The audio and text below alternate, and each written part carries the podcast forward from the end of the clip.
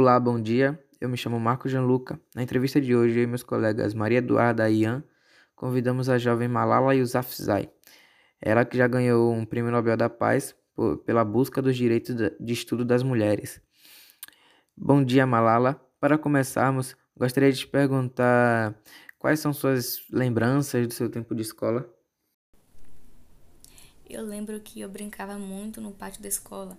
Meu pai dizia que eu andava pela sala de aula como uma professora. Minha professora me colocava no colo e me levava na sala dos alunos mais velhos.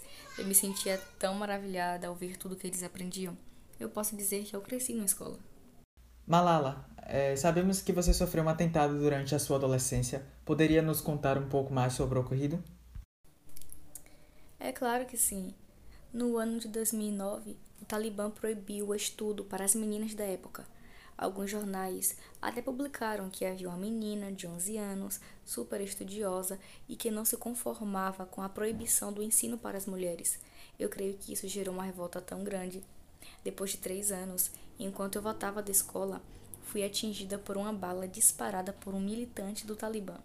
A bala fez meu cérebro inchar, roubou minha audição e cortou o nervo do lado esquerdo do meu rosto em questão de segundos. E em relação ao Talibã, você tinha medo de andar pelas ruas e ser perseguida? Continue um pouco sobre isso, por favor. Eu sentia muito medo. Quando eu andava pelas ruas, parecia que qualquer homem com quem eu cruzasse poderia ser um talibã. Eu escondia minha bolsa, os meus livros, tudo, sempre que eu podia.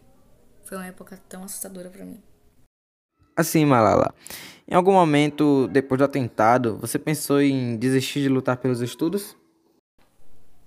De forma alguma.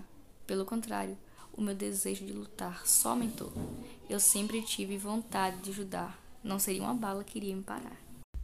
E o que você pensa sobre os militantes que atiraram em você? Não tenho raiva deles. Algumas pessoas escolhem caminhos bons, outras caminhos ruins. Infelizmente. Eu era uma menina tão boa que minha vontade de ajudar era muito maior que o desejo de vingança.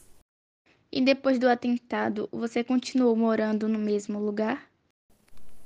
Os médicos disseram que se eu voltasse para o Paquistão, seria alvo de outros atentados.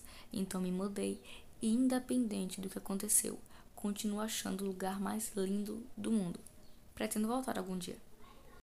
E hoje, Malala, conte-nos como está a sua vida. Hoje eu moro na Inglaterra com minha família. Estudo filosofia e política em Oxford tudo mudou na minha vida, tudo mesmo. E eu consegui chegar onde sempre quis. Eu venci essa luta.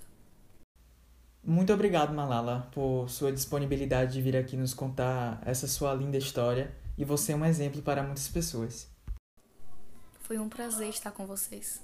Até mais. Então é isso, gente. Muito obrigada por escutarem até o final e até a próxima.